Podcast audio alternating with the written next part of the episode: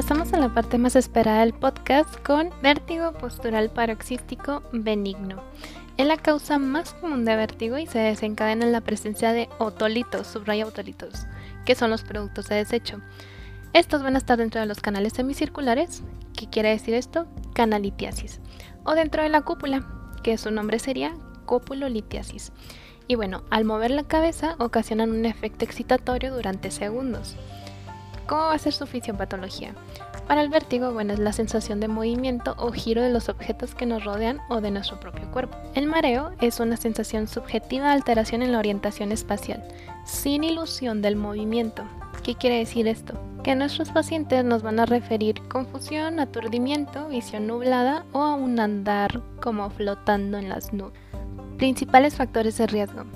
Sexo femenino, hipertensión, hiperlipidemia, diabetes, enfermedad coronaria, antecedente de BC, sobrepeso, antecedente de traumatismo craneoencefálico, cirugía de oído medio e interno y laberintopatía. ¿Qué clínica vas a encontrar en tu paciente? Vértigo breve, menor a un minuto al mover la cabeza. Subraya esto por favor que es súper importante que distingas entre los tiempos que dura cada uno de los síndromes porque es lo que te van a marcar tal vez la diferencia. Muy bien, y este vértigo del que te hablo, bueno, comúnmente va a ser al levantarse de la cama, al mirar hacia arriba, inclinarse, amarrarse las agujetas, porque estamos de acuerdo que son movimientos de cabeza relativamente bruscos, ¿no? Y bueno, para el diagnóstico, para lo que es vértigo postural paroxístico benigno con afectación del canal semicircular posterior, el gold standard es la maniobra de Dix-Hallpike, que es presenciando nistagmo rotatorio. En el caso del vértigo postural paroxístico benigno con afectación del canal horizontal, el gold standard es la maniobra de McClure, que es presentando nistagmo horizontal. Entonces, acuérdate, McClure es canal horizontal donde está afectado y presenta ese mismo nistagmo. ¿Qué tratamiento vas a instaurar en tu paciente? La enfermedad, bueno, es autolimitada, eso ya lo sabemos, en menos de dos semanas ya que suele haber una remisión espontánea en el 50% de los casos. Sin embargo, tu tratamiento no farmacológico, de entrada, las maniobras de reposicionamiento canalicular. ¿Qué quiere decir esto? Cuando existe afectación del canal semicircular posterior, vas a emplear la maniobra de Epley y Semont. En el caso de la afectación del canal semicircular horizontal, la maniobra de barbecue, y en el caso de la afectación del canal semicircular superior, la maniobra de Epley inversa. El tratamiento farmacológico en el caso de crisis agudas sin vómito puedes utilizar sinaricina o dimenidrato. En caso de que sí exista vómito puedes utilizar metoclopramida y B. Ya yéndonos al tratamiento quirúrgico, que es el de última línea y solo indicado en casos muy recurrentes, existe la neurectomía, que he explicado muy brevemente, bueno, es una sección del nervio ampular posterior. Esto va a ocasionar hipoacusia neurosensorial secundaria. Y el otro tratamiento quirúrgico es la oclusión simple del canal semicircular posterior a través de una mastoidectomía. ¿Cuándo vas a referenciar a tu paciente? Bueno, recuerden que se debe referir a todo paciente con sospecha de diagnóstico de vértigo postural paroxístico benigno de cualquier canal al segundo nivel de atención para realizar maniobras de reposicionamiento canalicular. Pasemos ahora a neuritis vestibular, o bien su sinónimo neuronitis vestibular. Por definición es una inflamación aguda del nervio vestibular provocada por un virus. Entonces, la etiología viral completamente. El paciente aquí va a referir como antecedente una infección de vías respiratorias altas en las dos semanas previas al inicio del cuadro. Fisiopatología. Aquí lo que va a ocurrir es que el nervio vestibular, que transcurre por un canal óseo, que recordemos que anatómicamente está súper estrecho, bueno, al edematizarse este nervio, lo hace aún más susceptible a compresión por el mismo edema. Entonces, la clínica que va a presentar tu paciente. Vértigo que dura días. Subrayalo. Episodio de vértigo de varios días de duración puede estar acompañado de síntomas neurovegetativos, por ejemplo, náuseas y vómito, y con el paso de los días la sintomatología mejora. Este padecimiento nunca se acompaña de cambios en la audición u otros síntomas neurológicos subráyalo y ponlo en un post-it. Diagnóstico, enteramente clínico. Complementario, bueno, puedes solicitar pruebas vestibulares y una audiometría en caso de que exista duda. ¿Qué tratamiento vas a instaurar con este tipo de pacientes? Igual, sintomático. alivio de la sintomatología neurovegetativa y vertiginosa. Para ello, ¿qué puedes emplear? Dimenidrato, metoclopramida y diazepam. Cuando cede ya lo que es la fase aguda, se deben indicar ejercicios vestibulares, esto para reactivar el sistema vestibular. Síndrome de Menier. Su sinónimo es hidrops endolinfático idiopático.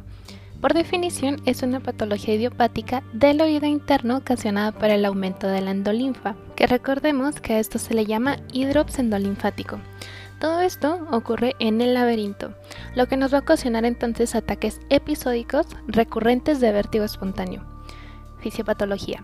La inadecuada absorción de la endolinfa en el saco endolinfático ocasiona un acúmulo excesivo, produciendo roturas en el laberinto membranoso, permitiendo entonces la fuga de endolinfa y ocasionando el vértigo a hipoacusia.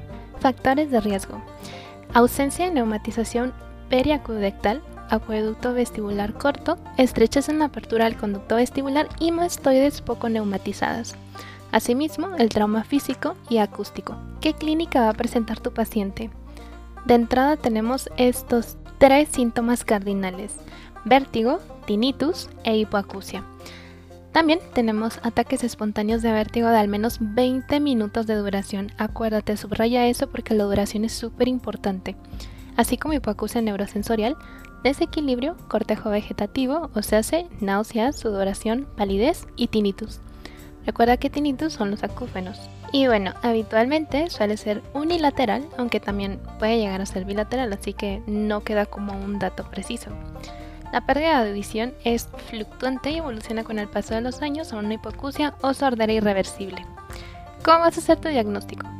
El paciente te tiene que referir dos episodios con las siguientes características. Vértigo de más de 20 minutos hasta horas. Cortejo vegetativo, recuerda, náusea, sudoración y palidez. Nistagmus y una audiometría con resultado de hipoacusia neurosensorial en al menos una ocasión. Complementarios, puedes hacer una audiometría, puedes solicitar una electrocoglografía, pruebas de glicerol, aunque recordemos que como vimos en el tema, esas son un poquito molestas para el paciente. También puedes hacer pruebas vestibulares y potenciales miogénicos. ¿Cómo vas a hacer tu tratamiento? Bueno, el inicial y de elección es la laberintectomía farmacológica con gentamicina intratimpánica. ¿Qué medidas higiénicas puedes solicitar? una dieta hiposódica, evitar tabaquismo y alcoholismo, no consumir grasas y picantes y realizar ejercicio moderado y evitar el estrés. ¿Qué medidas quirúrgicas se pueden realizar aquí? La descompresión del saco endolinfático y del nervio vestibular o saculotomía y las indicaciones quirúrgicas recuerda, pacientes sin mejoría tratamiento conservador por un año y vértigo incapacitante a pesar del tratamiento médico. Eso fue a grosso modo síndrome de Menier. Sin embargo, me gustaría que hicieras una tablita en donde pongas, ya sabes, las típicas tablitas que te pido que hagas.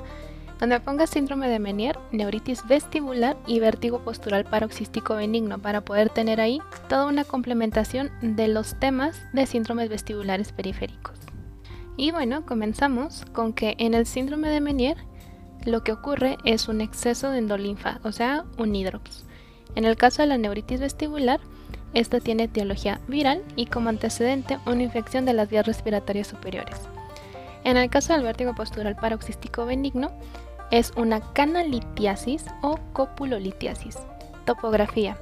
Menier es laberíntico, neuritis vestibular retrolaberíntico y el vértigo postural paroxístico benigno es laberíntico. Después continuamos con crisis de vértigo. En el caso de Menier va a durar mucho tiempo Acuérdate, más de 20 minutos y puede llegar a durar horas. En el caso de la neuritis vestibular es única, pero puede durar días. Y en el vértigo postural paroxístico benigno son repetidas, sin embargo duran segundos o minutos. Sobre la hipoacusia, Menier va a presentar hipoacusia, sin embargo neuritis vestibular y vértigo postural paroxístico benigno no van a presentar hipoacusia. ¿Cómo vas a hacer tu diagnóstico? Para Menier Recuerda, dos episodios con las siguientes características. Vértigo, mayor a 20 minutos, cortejo vegetativo, nistagmus, audiometría con resultado de hipoacusia neurosensorial en al menos una ocasión. En el caso de neuritis vestibular va a ser enteramente clínico y para vértigo postural paroxístico benigno, recuerda, la maniobra de Dix-Hallpike te va a hablar de un vértigo postural paroxístico benigno con afección del canal semicircular posterior. En cambio, la maniobra de McClure te habla de que hay afección del canal horizontal más vértigo postural paroxístico benigno.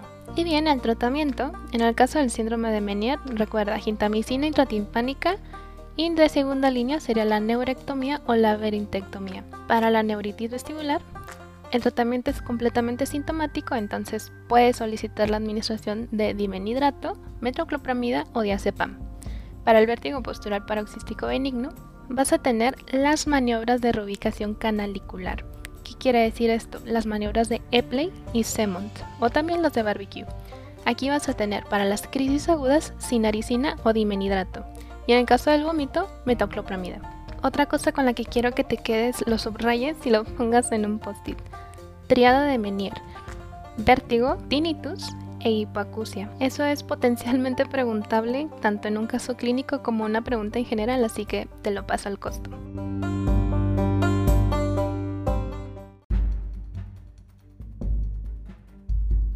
Antes de despedirme, me gustaría comentarles que una de mis mejores amigas, la doctora Narváez, y yo estamos realizando unas flashcards justamente para hacer más ágil este tema de estudiar. Están bastante sencillas, pero completas con respecto a la información, muy puntuales con las perlas más importantes. Están divididas por especialidad y son completamente de libre acceso. Ya saben que aquí la información es absolutamente para todos. Y bueno, estas flashcards pueden verlas en una página de internet que se llama Anki Web. Y bueno, deletreado es A-N-K-I y la palabra web. Ahí, cuando se meten ustedes a buscarlas, pueden escribir enfoque en ARM en el buscador y automáticamente los redirecciona a todas las especialidades de nuestras flashcards. Tiene relativamente poco que las empezamos, así que aún no están completas, pero estamos actualizándolas lo más rápido que podemos. De igual forma, les sugiero estar sincronizando continuamente la de las flashcards por lo mismo de que estamos subiendo material nuevo. Y aparte, lo mejor de todo es de que pueden descargar el material cuando estén, por ejemplo, en el avión, camino al examen y pueden estarlo repasando en ese momento sin necesidad de tener conexión a internet. Básicamente esos son los avisos parroquiales de este capítulo.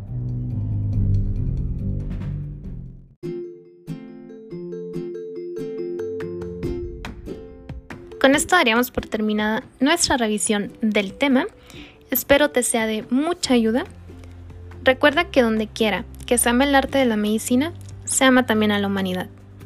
Platón. No olvides seguirme en mi cuenta de Instagram, arroba md.espinosamx, donde podrás accesar a una liga de descarga de mayor material para tu estudio, ya sea que seas médico en formación, médico interno, o te estés preparando para el examen nacional. Recuerda que el acceso a la información debe ser para todos como gremio médico. Si te gustó el capítulo, compártelo con tus colegas y nos vemos en el siguiente episodio.